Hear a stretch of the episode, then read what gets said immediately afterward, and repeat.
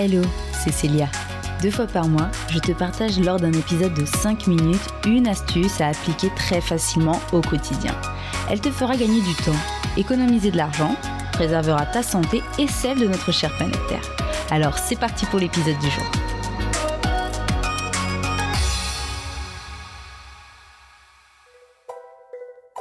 Depuis la nuit des temps, l'homme ne cesse d'exploiter les ressources fossiles de la Terre pour son confort. Au quotidien, dans les journaux, sur les réseaux sociaux, à la télévision, tout le monde parle aujourd'hui de faire des économies d'énergie.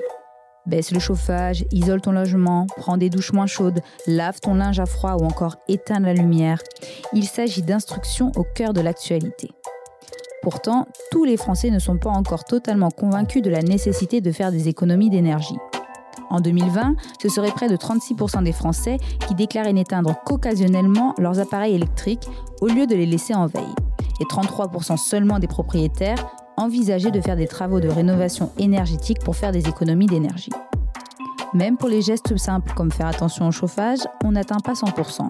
Seulement 79% des Français disent faire attention à leur consommation de chauffage. Comme vous l'aurez compris à travers ces chiffres, beaucoup de progrès restent encore à faire. Avec le froid qui pointe enfin le bout de son nez et les nuits noires toujours plus longues, la tentation de laisser les lumières allumées et de monter au max notre chauffage est grande. C'est pour cette raison qu'aujourd'hui, je vais vous apporter quelques solutions pour à la fois vous faire réduire votre consommation d'énergie sans pour autant renier sur votre confort. Alors avant de commencer, petite leçon scientifique. Tu ne le sais peut-être pas, mais les énergies fossiles sont principalement obtenues à partir du gaz, du pétrole, du charbon ou encore de l'uranium. Elles sont également appelées énergies non renouvelables car leur production est limitée dans le temps. Leurs sources peuvent s'épuiser. Alors tout premier argument, sache que faire des économies d'énergie est un excellent moyen de faire des économies financières. C'est logique. Consommer de l'énergie, ça n'est pas gratuit, donc moins on en consomme et moins on dépense. En France, chaque année, un Français dépenserait environ 2900 euros pour ses besoins énergétiques, environ la moitié pour l'énergie dépensée dans le logement et l'autre moitié dans les carburants pour le transport. Imagine si tu réduisais de seulement 10% ta consommation d'énergie. Cela te permettrait d'économiser pratiquement 300 euros par an. Pas mal, non? De plus, la part de l'énergie dans le budget des ménages ne cesse d'augmenter. Elle a grimpé de 2,4% en février 2020, puis 1,5% en août 2020. Comme tu l'auras compris, les prix de l'énergie sont en augmentation depuis plusieurs années. Cela n'est pas prêt de s'arrêter. Ensuite, mon second argument, c'est bien évidemment une histoire d'écologie. Et oui, produire toute l'énergie que nous consommons au quotidien a des impacts importants sur notre environnement. Les énergies fossiles, par exemple, charbon, gaz, mais aussi le pétrole de nos voitures, sont ainsi responsables de 78% des émissions de CO2 de la planète depuis 1970, selon le GIEC. Concrètement, cela signifie qu'en produisant l'électricité, le gaz et le pétrole dont nous nous servons au quotidien, nous avons largement contribué au réchauffement climatique. Les énergies fossiles émettent aussi des particules fines dans l'atmosphère, ce qui affecte la santé des individus. 67 000 personnes décéderaient prématurément chaque année en France à cause des particules fines et de la pollution de l'air. Même les énergies dites décarbonées comme le nucléaire peuvent avoir des conséquences importantes sur l'environnement. Le nucléaire consomme de grandes quantités d'eau, il produit des déchets radioactifs. En bref, chaque fois que l'on produit de l'énergie, on a un impact sur la planète.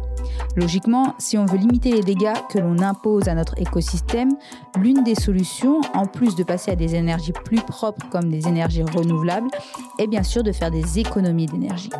L'énergie la plus écologique, c'est l'énergie que l'on ne consomme pas. Si chacun de nous réduisait significativement sa consommation, nous pourrions en produire moins et donc réduire la pollution globale, lutter contre le réchauffement climatique et la pollution de l'air. Enfin, mon troisième et dernier argument, eh c'est qu'économiser de l'énergie est devenu un geste tout simplement citoyen, un geste éthique. Dans nos sociétés aujourd'hui, on fait peu attention aux ressources communes comme l'eau, l'air, la nature ou le patrimoine. L'énergie fait aussi partie de ces ressources que l'on se partage et que l'on consomme parfois sans compter. Plus on a besoin d'énergie, plus il faut construire. Des lignes électriques, des systèmes pour stocker l'énergie, des forages pour trouver du pétrole. Faire des économies d'énergie est une manière de sortir de ce système de surconsommation pour aller vers des sociétés plus consciencieuses et plus à l'écoute de ses biens communs et de l'intérêt général. Alors sache que pour réussir à réduire ta consommation énergétique, il existe des gestes simples et gratuits. Baisser un peu le chauffage, bien éteindre les lumières, entretenir et nettoyer ses appareils de chauffage ou son réfrigérateur, sont autant de gestes simples et gratuits qui permettent d'économiser l'énergie à long terme. Certains investissements te permettront par ailleurs de faire des économies d'énergie plus importantes.